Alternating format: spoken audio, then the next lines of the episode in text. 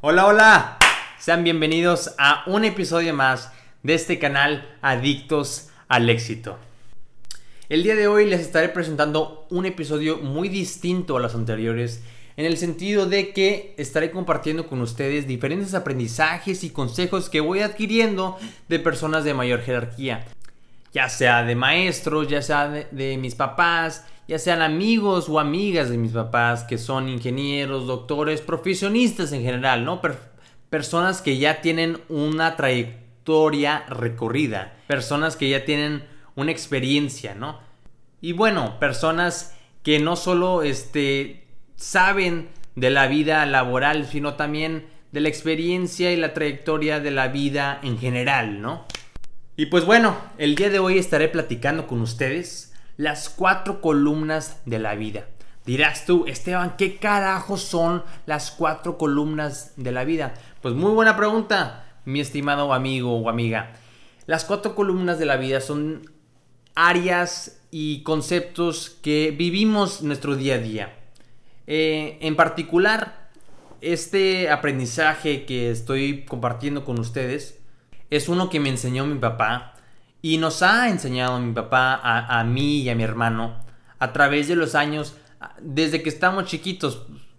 Y pues él agarró este conceptos y estos cuatro conceptos del libro de los siete hábitos de la gente altamente efectiva del autor Stephen Covey.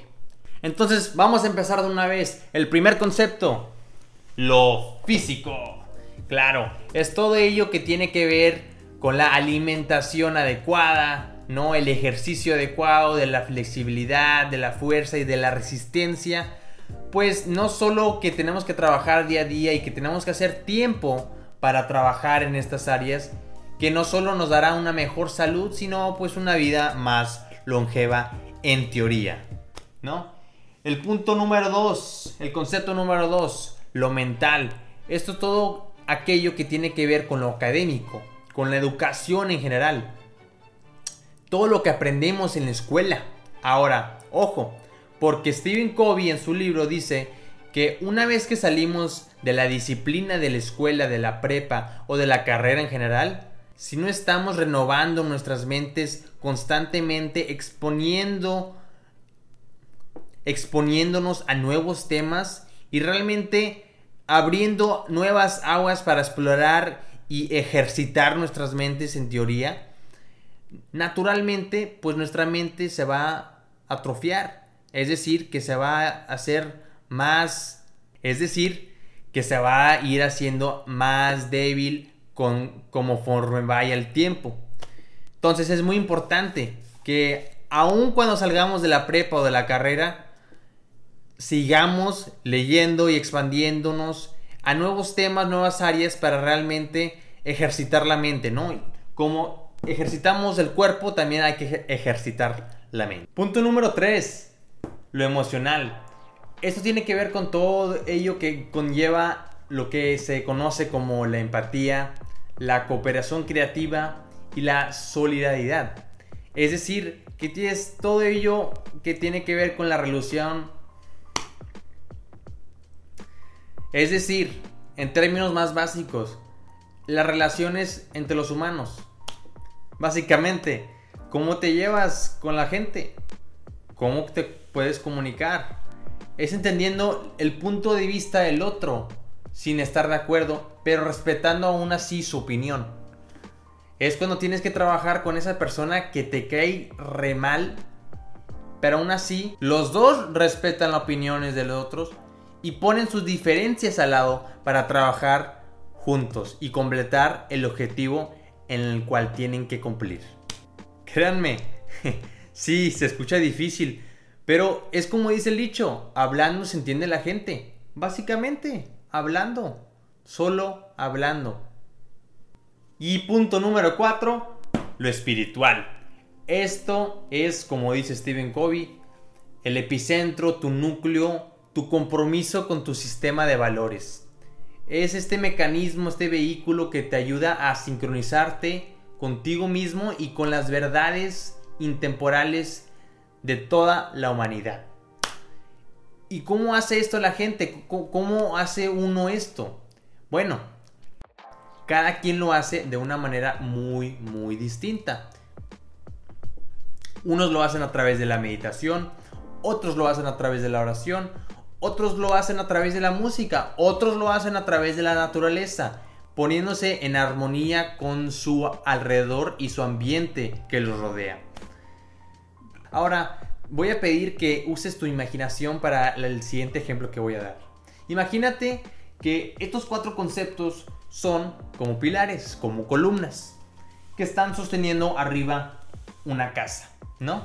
Cada una refuerza la casa de una manera equitativa. Ahora, quiero que te imagines qué pasa cuando cortas una de esas columnas. Bueno, pues ya empiezas a poner en riesgo la casa de que se caiga. ¿Y qué pasa cuando quitas otra columna? Ahora duplicaste el riesgo que tenía previamente a que le quitaras la segunda columna. ¿Y qué pasa cuando le quitas una tercera? Se cae la casa. Esta es la manera como mi papá siempre nos ha planteado estos cuatro conceptos. Y como humano y como persona tenemos que saber cómo balancear estos, porque si se fijan, aún con los cuatro conceptos, teniendo estos cuatro columnas en nuestra vida, si quitamos una o nos enfocamos solo en una, indirectamente afectamos las otras. Es decir, si quitas una columna, como viste ahorita, vas a poner en riesgo que se caiga la casa. Pero si te enfocas que en una columna solo crezca y, y dejes de ponerle atención a las demás, vas a desbalancear el fundamento de la casa. Es decir, que vas a hacer la casa chueca y vas a poner en riesgo su fundación. Por eso digo, hay dos formas de verlo. Lo puedes ver como un cuadro como la casa, teniendo un pilar en cada esquina. Pero también lo puedes ver de la, segunda forma, que es un triángulo, donde tienes lo emocional, lo físico y lo mental en los puntos de afuera y en lo central, en el epicentro, en tu núcleo, como dice Stephen Covey, está lo espiritual. Porque así como una empresa tiene su misión y su visión, Así nosotros mismos tenemos que tener una.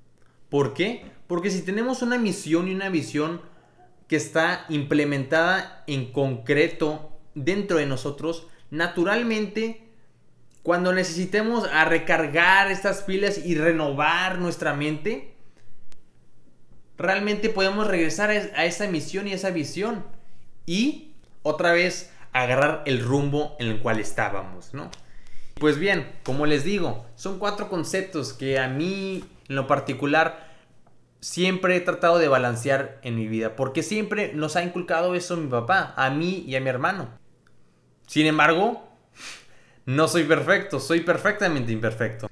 Y pues bueno, esas son las cuatro columnas, cuatro pilares, cuatro conceptos, cuatro áreas, como tú lo quieras ver que tenemos que saber cómo balancear en nuestra vida para llegar al éxito, para llegar a nuestro éxito.